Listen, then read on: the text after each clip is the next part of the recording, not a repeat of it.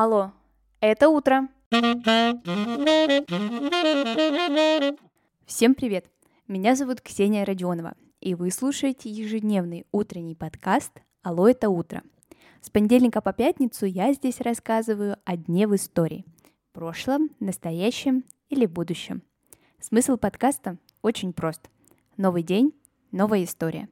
И сегодня это история про продажу Аляски.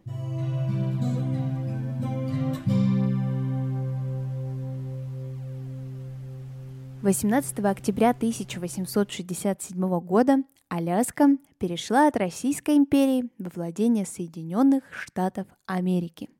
И с 1917 ежегодно в этот день жителями штата отмечается День Аляски. Продажа Российской империи этой части земли – это, конечно же, экономически выгодное и стратегически продуманное решение – во время правления Александра II отношения между Россией и США были, наверное, наиболее теплые на протяжении всей истории существования этих стран. Так что продажа Аляски – это не просто сделка абы с кем, а вполне себе с дружественной страной. Так что такой поступок только укрепил отношения между двумя государствами. Незадолго до продажи Россия потерпела поражение в Крымской войне, а любая война ну и тем более уж неудачная, конечно же, несет за собой огромные финансовые затраты. Поэтому продажа Аляски – это очень выгодное решение было для Российской империи. Тем более, что русское население на тех землях было вполне себе небольшим, около двух с половиной тысяч человек. А вот индейцев и эскимосов там проживало около 60 тысяч. Причинах продажи Аляски не стоит упускать тот факт, что она граничит с враждебными канадскими владениями Британской империи. А обеспечивать своим гражданам все-таки необходимо, поэтому продажа очень хороший выход из данной ситуации. Вся территория Аляски занимает около полутора миллионов квадратных километров, а доход от нее составил 7 миллионов 200 тысяч долларов золотом. Кажется, что это действительно какие-то большие деньги, но на самом деле это не очень и огромная сумма на тот момент времени.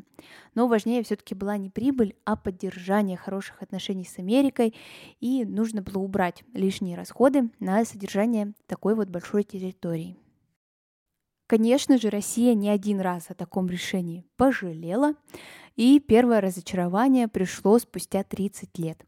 Ведь в конце 19 века именно там, на Аляске, были найдены большие месторождения золота. И при таком вот раскладе земля буквально за бесценок была продана Америке. Но со стороны США люди, наоборот, сомневались в том, что они правильно поступили, что купили такую большую территорию. В стране только что закончилась гражданская война, и денег, в принципе, не так уж много было.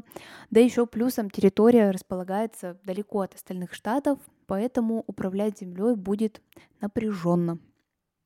Спор о том, окупилась ли покупка Аляски для США, до сих пор существует, но все-таки золото там, конечно же, было добыто очень-очень много, но и сам регион тоже нужно содержать.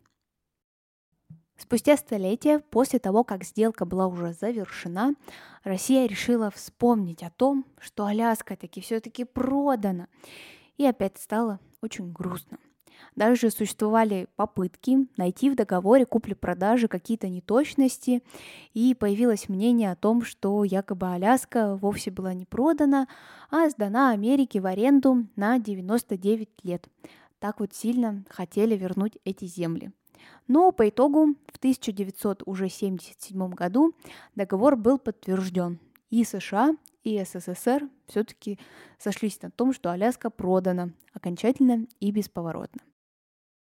Конечно же, сторонников возвращения Аляски в состав России до сих пор немало, но ничем адекватным и умным в основном они не оперируют.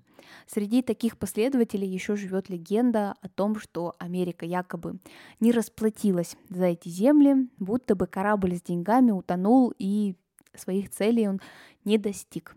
Но все доллары были получены российской стороной, и в архивных документах сохранились все данные, то, что деньги, да, действительно получены, и добрая часть из этой прибыли пошла на развитие железных дорог в Российской империи. И причем благодаря именно этим финансам страна даже встрепенулась в 70-е годы XIX века. Вообще территория Аляски была открыта в середине XVIII века российской экспедицией. Но как-то уж эти земли не прижились. И начали поговаривать о передаче кому-то этих территорий еще за 15 лет до ее окончательной продажи. Умные люди в Российской империи понимали, то, что лишившись этих земель, можно будет деньги перенаправлять куда-то в более удачное русло. Так, в марте 1867 года был подписан договор о покупке Аляски Соединенными Штатами Америки у Российской империи. Окончательное завершение сделки должно было пройти уже на Аляске, и российская делегация отправилась туда. Приехали, как мы уже знаем, только к октябрю. И 18 числа договор был подписан в городе Новоархангельск, который сейчас именуется Ситка. Российский флаг спущен, а американский поднят. Ну а спустя 50 лет день стал настоящим праздником. С 1917 года люди получают в этот день выходной, проходят костюмированный бал и другие массовые мероприятия. Отмечают День Аляски. А с 1959 года Аляска – это полноценный штат Соединенных Штатов Америки. Сегодняшний выпуск подошел к концу. Спасибо, что вы его прослушали. Обязательно расскажите друзьям, так больше людей узнают о подкасте «Алло, это утро». Подписывайтесь на мой телеграм, на мой тикток – все ссылки, как всегда, вы сможете найти в описании к этому эпизоду. Хорошего дня и до скорых встреч!